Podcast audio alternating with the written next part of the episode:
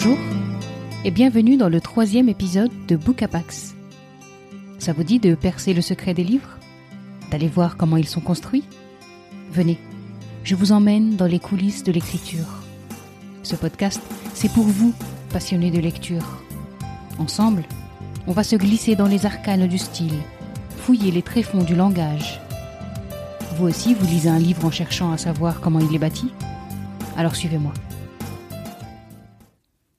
Aujourd'hui, on ouvre un livre époustouflant. Son titre Suquan Island de David Van.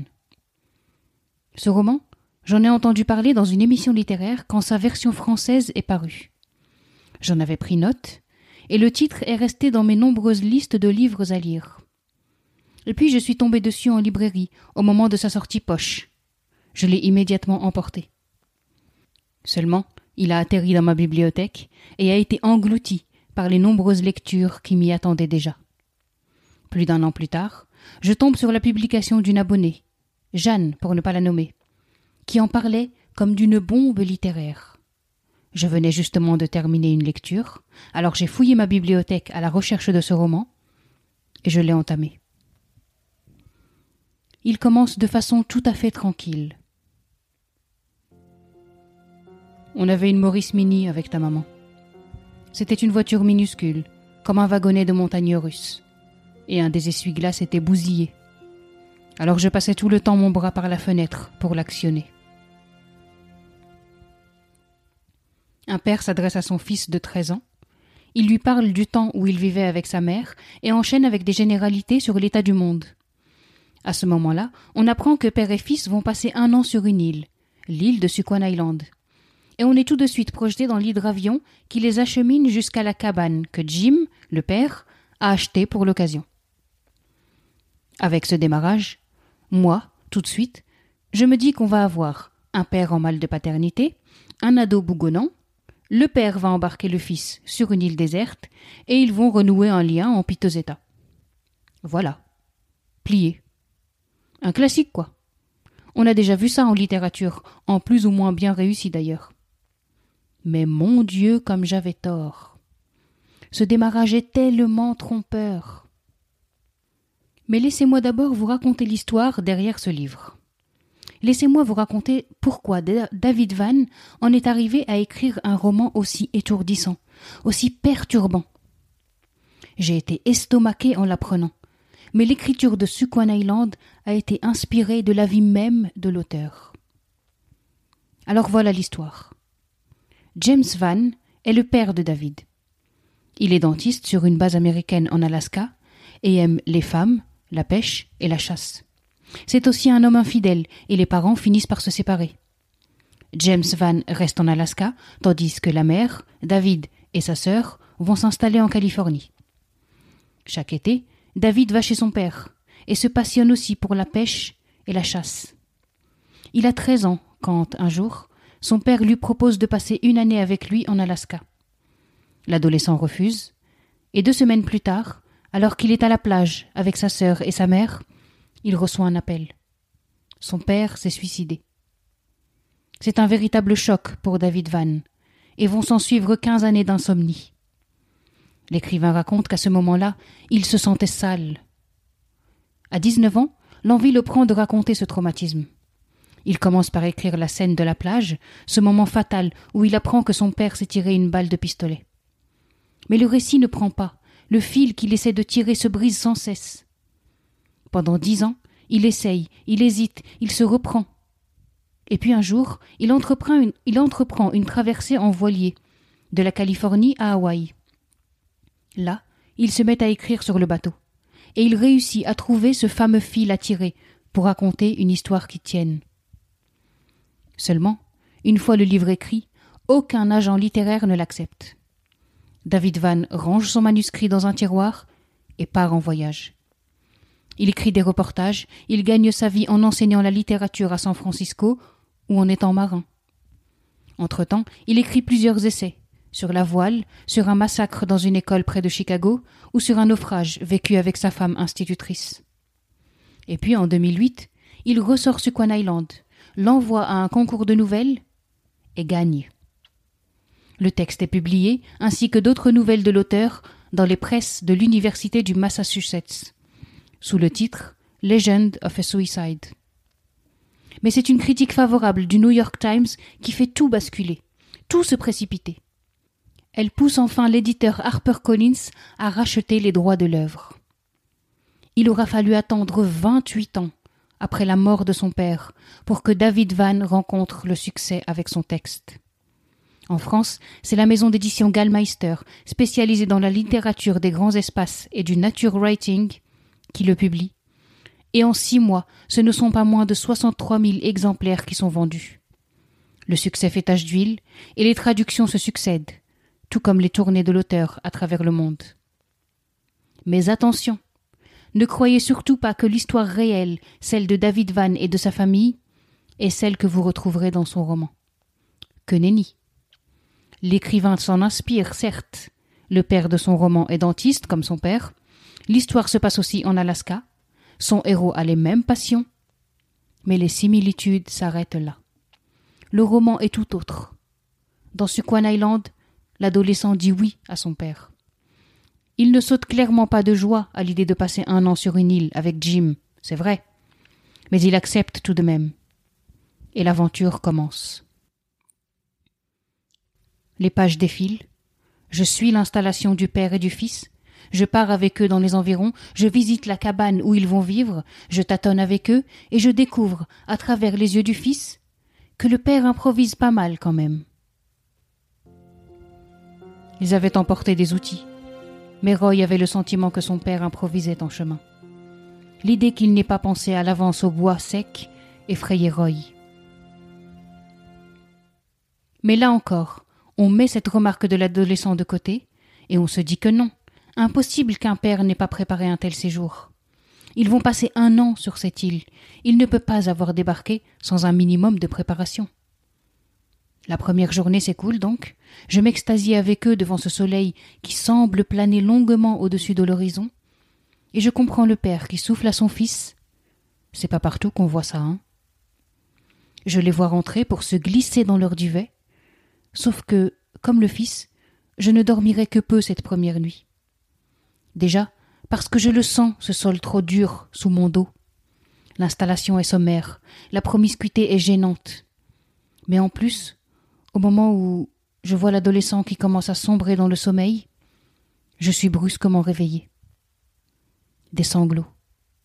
On entend des sanglots. Ceux du père. Il pleure longtemps, Jim. Plus d'une heure plus tard, le fils est toujours paralysé par ses larmes. Son père lui tourne le dos, il est secoué de sanglots, et pour l'adolescent, c'est un choc. Le premier. Dès lors, on bascule. Le tableau de départ, celui d'une retraite originale entre père et fils, est écorné. Quelque chose est fissuré, brisé. Les larmes ont fait une tache qui reste. Et cette tache, elle ne va faire que s'agrandir, s'agrandir. L'image de départ est définitivement salie, souillée. On retient son souffle à chaque page, on s'interroge. À partir de maintenant, on va s'attendre à tout. Et pourtant, on a beau avoir intégré le fait que les choses se corsent, on n'est absolument pas prêt pour la suite. Bien entendu, cette suite je vais m'abstenir de vous la dévoiler. Mais on va doucement glisser du roman d'aventure et d'apprentissage au thriller au suspense insoutenable. David Van nous place dès le départ dans un huis clos très pénible. Le père et le fils débarquent sur cette île, mais tout de suite on sent l'adolescent réticent, comme piégé. La construction du récit est telle qu'on se retrouve, nous, lecteurs, coincés aussi avec les deux personnages dans ce lieu. On n'a pas le choix. On va rester et vivre impuissant les épreuves qui vont se succéder. Avec un style simple mais impitoyable, avec des termes bruts, des mots très crus, l'écrivain nous attrape, il nous tient dans la douleur, il nous domine. C'est à la fois pénible et plaisant, fascinant et éprouvant. Parce que, encore une fois, si le tableau de départ nous a paru plaisant, très vite on va détester le personnage du père. L'auteur l'a construit de telle sorte que page après page, ce père crée une ambiance abominable.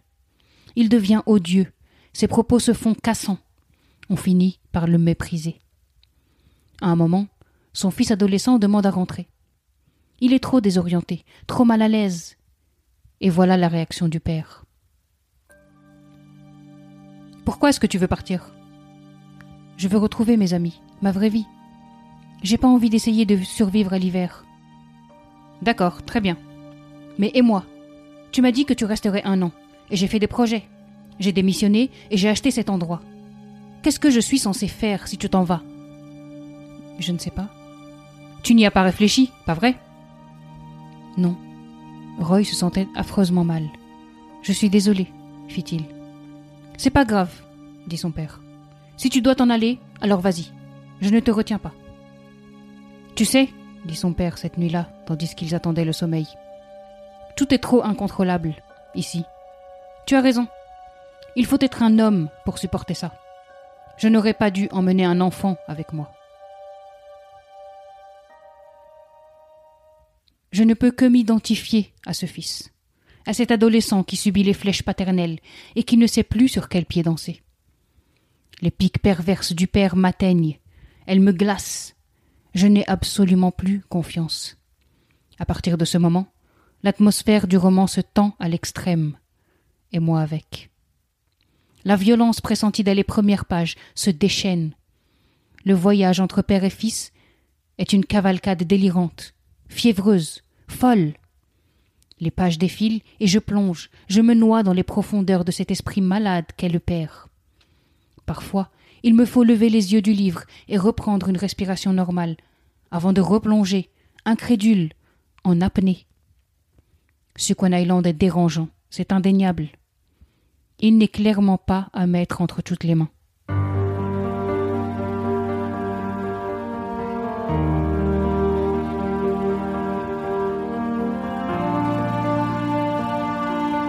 Ce livre, je le vois comme un hymne à l'art qui permet la résilience. Une ode à l'écriture qui soigne les blessures, même les plus extrêmes. David Van a mis dix ans pour accoucher de ce roman.